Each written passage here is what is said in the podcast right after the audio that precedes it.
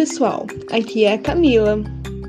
Oi, gente, eu sou a Amanda. Sejam todos muito bem-vindos ao 24 episódio do nosso Micotech Cast. E aí, estão gostando dos nossos conteúdos? Se sim, compartilhe com seus amigos e fiquem ligados também no nosso Instagram, Micotech. Lá lembraremos vocês sobre a programação dos nossos próximos podcasts e divulgaremos várias atualizações do mundo da micologia. É isso aí! E o tema do nosso podcast de hoje é a patogênese da candidemia, uma infecção muito importante e relevante, especialmente dentro do contexto hospitalar, Amanda, sendo o centro cirúrgico e as unidades de terapia intensiva os principais setores de contaminação dessa doença. Bom, para começar, Camila, acho que vale a pena relembrar aqui que a candidemia é uma doença caracterizada pela presença de leveduras do gênero Cândida no sangue, sendo detectados através do exame de hemocultura.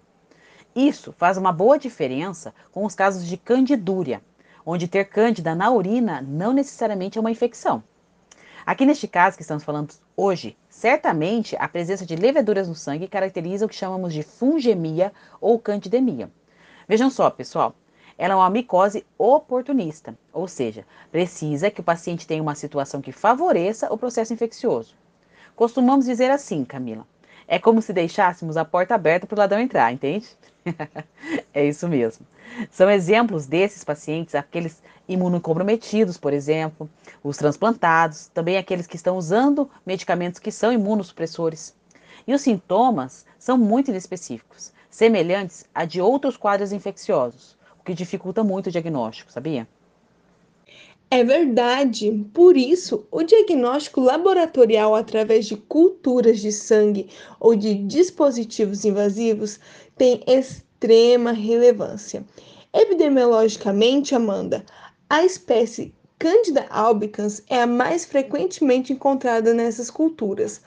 Porém, outras espécies não Cândida albicans, como Cândida glabrata e Cândida tropicalis, têm se destacado em muitos e muitos casos de candidemia. A outra espécie, Cândida não Cândida albicans, importante no contexto da candidemia, é a Cândida parapsilosis. E essa espécie está associada principalmente a surtos em UTIs neonatais. Nossa, Camila, e o que mais preocupa nesses casos de candidemia por espécies cândida não cândida albicans é que geralmente são menos suscetíveis aos antifúngicos de primeira linha, como o fluconazol, por exemplo.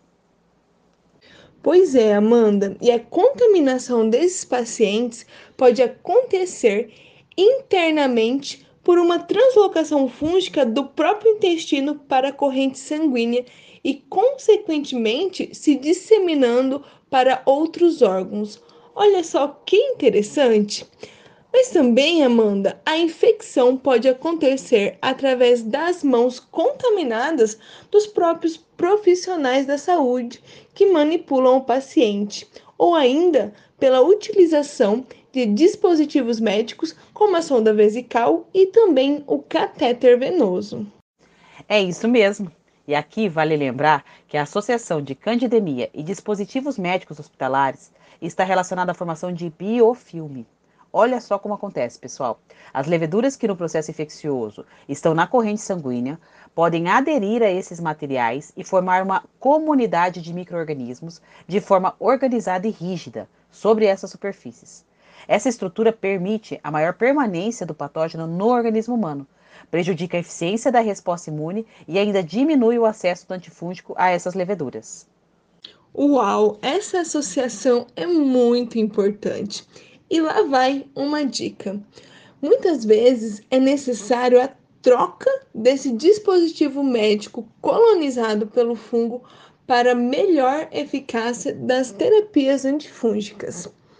É, Camila, se trouxermos essa doença para o contexto atual da pandemia pela Covid-19, o aumento crescente dos casos graves tem predisposto cada vez mais pacientes à candidemia, não é? Já que esses pacientes estão sujeitos à internação prolongada, muitas vezes em unidade de terapia intensiva, usando sondas, catéter de acesso venoso central, antibióticos e até corticosteroides. Nossa, Amanda, bem lembrado. Como é importante falar da candidemia nesse momento e lembrar que ela pode mesmo estar associada à infecção por Covid-19 em casos de pacientes mais graves.